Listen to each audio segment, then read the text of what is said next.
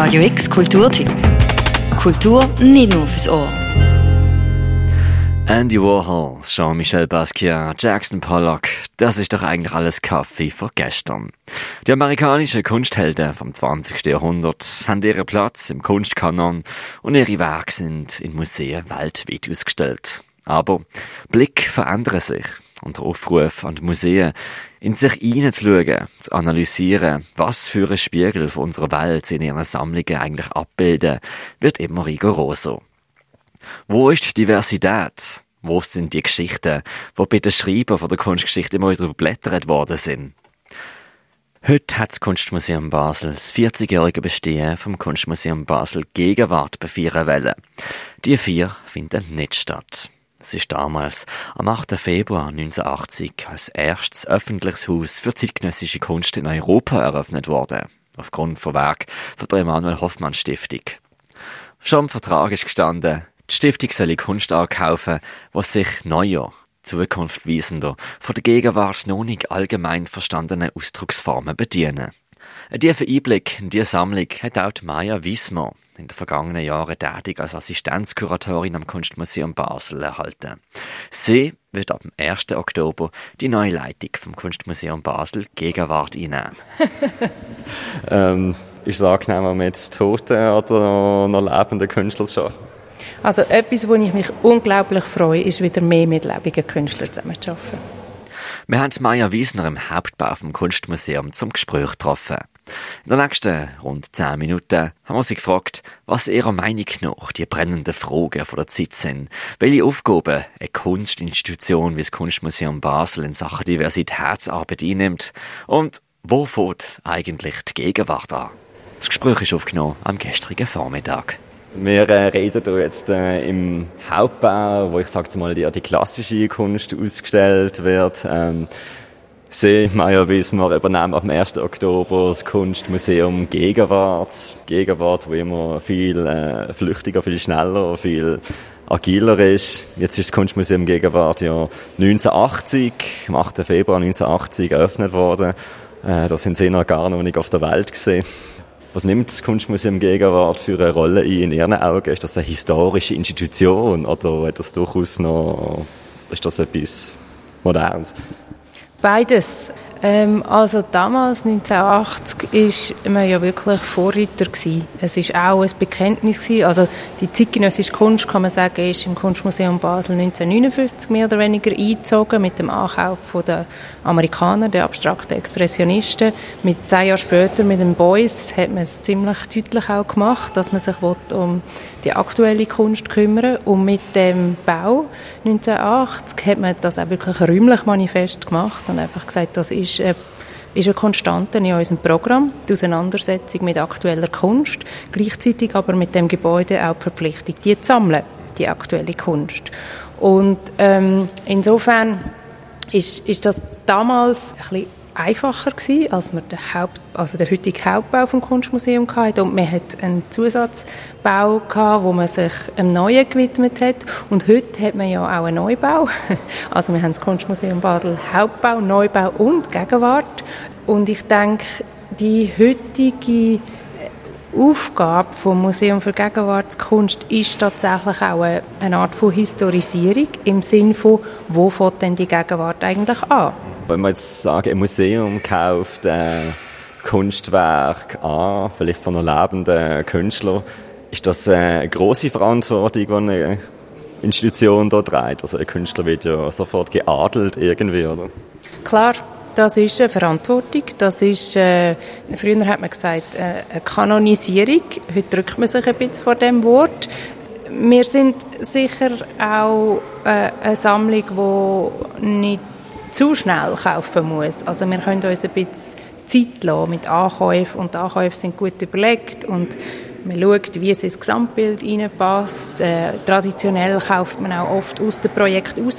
Das heißt, man hat dann schon geadelt, wenn man in dem Vokabular bleiben will und, und hat schon getestet in dem Sinn. Und, aber klar, das zeigt sich immer äh, de, im Rückblick auch. Das ist ja bei der historischen Kunst genau das Gleiche. Und, und so Blick auf die Sammlung verschieben sich ja auch. Also etwas, was vor 100 Jahren äh, brandaktuell gewesen wäre, ist heute vielleicht ein Schinken und man ist sich nicht mehr ganz sicher über den Wert. Also das sind einfach die Fragen. Also Beuys hat mal gesagt, jeder, der im Museum schafft, also jeder macht dann etwas Neues. Und das ist, es ist einfach eine konstante Evaluierung und eine Verschiebung. Und ich glaube, aktuell ist es super spannend, weil wir einfach äh, ganz dringende gesellschaftliche Fragen haben, wer wird wie zeigt im Museum, wer, wie divers ist unsere Sammlung? Und genau der Ruf nach äh, Diversität in den Museen, in den Museumsammlungen, da wird äh, immer lauter. Ähm, vor einer Woche äh, sind Frauenstreik-Demos gesehen, sind Black Lives Matter-Demos gesehen. Wie einfach äh, ist es für ein Kunstmuseum überhaupt, in sich hineinzuschauen, auf die Sammlung zu schauen und dann vielleicht auch neue, neue Sachen anzukaufen? Einfach ist es nicht. Also es ist ein, ein langer Prozess, würde ich sagen, wenn man nicht nur Symbolpolitik betreiben will, dann muss man in sich gehen und überlegen, wo will man her, wer will man ansprechen, wer will man inkludieren. Dann finde ich es ganz wichtig, dass man nicht einfach die Sammlung ins Depot schiebt, sozusagen, weil sie nicht mehr aktuell wäre. Ich habe das mit meinem Kollegen Gabriel Dette in einem Projekt letztes Jahr können thematisieren. Kontrovers hat das geheißen. Es geht wirklich auch darum, zu zeigen, was sind die Rahmenbedingungen für eine spezifische Entscheidung für einen Nachkauf oder gegen einen Nachkauf oder wie hat man etwas ins Haus gebracht. Und heute ähm, geht es schon darum, zu schauen, natürlich äh, schauen wir sehr streng langsam, wie viele Frauen werden gezeigt, wie viele nicht äh, europäische, amerikanische Künstler äh, haben wir in der Sammlung. Aber auch da, es geht wirklich nicht darum, Symbolpolitik zu betreiben, sondern zu schauen, wie macht das Sinn. Jetzt zum Beispiel mit den Amerikanern wäre zu schauen, hm, warum hat man denn damals die Kunst angekauft und nicht die? Weil gleichzeitig hat ja Sam Gilliam auch gemalt. Und so kann man schon ein bisschen re-evaluieren und neu justieren, aber ähm, ganz wichtig, denke ich, Kontextualisierung und, und auch nicht jetzt irgendwie ist es in der FAZ oder der Süddeutschen mit amerikanischen Slogans gegen deutschen Rassismus protestieren. Und das ist ein guter Anfang, aber ich denke, es ist total wichtig, dass man die Forderungen auf die lokale Perspektive spiegelt. Sonst ist es nicht nachhaltig. Ich denke zum Beispiel an Nina Zimmer, wo da, ich würde sagen, fast eine klassische Ausstellung mit vielen Jackson Pollock Bilder gemacht hat. Jetzt in Bern hat sie Lee Krasner irgendwie beleuchtet, weil äh, ich meine, im Nachhinein muss man sagen, äh, Gott verdammt, das ist ja jetzt äh, mega lang gegangen, bis äh, so eine großartige Malerin ein bisschen ins Rampenlicht geschoben wurde. Das ist schon ein sehr äh, langsamer, mühsamer Prozess für, für große Häuser. Was stellen Sie sich vor, was Sie, wie Sie diesem Prozess helfen können jetzt in der Zukunft? Zum den beschleunigen. Also Museumsarbeit ist keine schnelle Arbeit. Das ist eigentlich der größte Unterschied, denke ich, zu einer Institution ohne Sammlung bei uns. Ähm, das sind einfach verschiedene Register, die zusammenkommen ähm, Aber ganz klar ist, ähm, äh, geht es darum, auszuloten, was für Sammlungsnarrativ, also ich, ich werde verantwortlich sein für Kunst ab 1960, also was für Sammlungsnarrativ zeigen wir eigentlich zur Kunst nach 1960, das ist eine grosse, grosse Herzensangelegenheit von mir, wie kommen die zusammen. Ähm, was Ausstellungen betrifft, klar, da gibt es noch andere Frauennamen, wo man kann sich überlegen kann, ob eine Ausstellung analog zu Lee Krasner auch Sinn macht. Ähm, was mich auch ein bisschen interessiert, ist eben das Heroenmodell ein bisschen anzukratzen.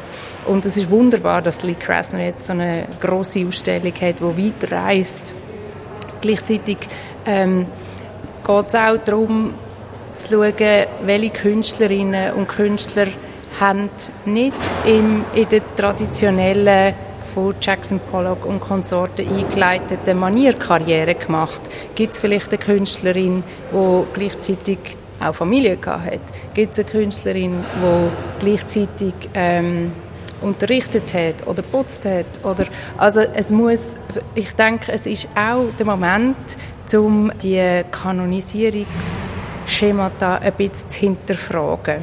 Und das tut einer Lee Krasner keinen Abspruch. Ich möchte nur sagen, es ist breiter. Also man kann so und so schauen. Also mit Heroenmodellen meinen Sie vielleicht auch so die äh, Klischeeisierung und Glamourifizierung von den äh, ja, genialen Künstlertypen, die eigentlich mega Arschlöcher gesehen sind, aber gelitten haben und der Welt äh, geniales Zeugs gebracht haben. Ist so das, wo die Illusion ist, man bekämpfen muss. Ich finde, ja. Ich finde, Kunst hat für mich mit Leben zu tun.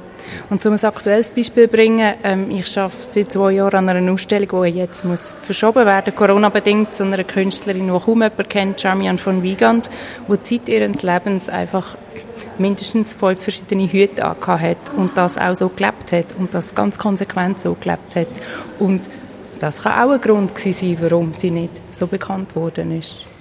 Maja Wiesmann, wenn man ihren Lebenslauf ein anschaut, dann äh, sieht man, sie sind schon Ausstellungsprojekte in Riga, in Glarus, Stockholm, natürlich in Basel beteiligt sind, haben mit Harvard ähm, zu tun gehabt. Ich sehe da jemanden, der akademisch sehr auf der Höhe ist, sehr gebildet ist. Ist Kunst eine Wissenschaft oder ist es Emotion? Oh, beides. Oh, beides. Wenn es emotional nicht funktioniert, interessiert es mich nicht. Darum bin ich im Museum und nicht an der Uni. Also, das werden meine Akademikerkollegen vielleicht anders sehen, aber für mich hat Kunst unbedingt mit Menschen, im Austausch mit Menschen zu tun. Sie muss im Raum stattfinden. Das kann auch ein digitaler Raum sein, das kann ein versetzter Raum sein, aber sie hat direkt mit dem Austausch mit dem Publikum zu tun, von Anfang an. Also das ist, ist absolut mein Credo. Jetzt hat ja moderne Kunst, ich sage jetzt in Anführungszeichen moderne Kunst, äh, oftmals irgendwelche, ich sage mal, Barrieren bei den Menschen, die vielleicht in der Schule bis mit Impressionismus haben anfangen können, mit Edward Hopper anfangen können. Ähm, wie bringt man so Menschen an, die irgendwie vielleicht sofort sagen, ach, ich check das einfach nicht? Also da möchte ich gerne eine von mir sehr geschätzte Künstlerin zitieren, R.H. Quaitman. Ähm, anzunehmen, dass man ein Kunstwerk ohne Kontext direkt, dass jemand, der auf das Kunstwerk zukommt, das direkt versteht, ist sehr exklusiv. Und ich denke, Vermittlung ist ein Schlüsselwort. Und äh, Vermittlung ist, ähm, ist, ist heute einfach unumgänglich. Und das ist nicht etwas, das Kunst verharmlosen oder klein machen sondern es geht wirklich darum, Kontext aufzuzeigen. Jede Kunst ist in einem spezifischen historischen Kontext entstanden. Das ent gilt auch für Kunst von 1980 entstanden ist, zum Beispiel hinter einem eisernen Vorhang oder in China. Oder, also man muss einfach einen historischen Kontext dazu liefern, finde ich. Haben Sie vielleicht gerade eine gute Antwort, wenn ich Sie jetzt fragen würde, wo fällt die Gegenwart an? Ich denke sicher, die Gegenwart fängt dort an, also, wenn man mal schaut, was kennzeichnet unser zeitgenössisches Leben, dann ist sicher Kommunikation, digitale Kommunikation, Mobilität, ähm, der Anspruch, äh, postkolonialen Diskurs zu haben. Und ich denke, interessant ist zu schauen, seit wann ist das eigentlich der Fall? Und ähm, das begleitet schon eine Weile lang an verschiedenen Orten ähm, unser Dasein und beeinflusst das. Ich kann mich erinnern, meine erste E-Mail irgendwie 1997 oder so geschrieben zu haben. Also damit wollte ich sagen, es ist, es ist ähm, das, das ist, sind so ein bisschen Räume und das ist meine Arbeit, zu schauen, wo fängt die an. Ich habe die Antwort noch nicht direkt, aber ähm, ich bin nicht sicher, ob uns noch Gegenwart ist.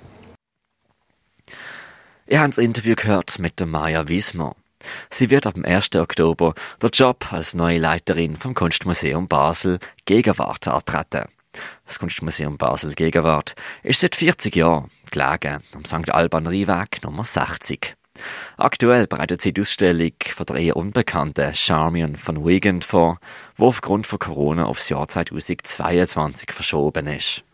Aktuell zu sehen ist die Ausstellung Circular Flow, kuratiert vom abtretenden Leit vom Kunstmuseum Basel Gegenwart, dem Sören Grammel. Für Radio X, der Mirko Kempf. Radio X Kulturtipp. Jeden Tag mehr. Kontrast.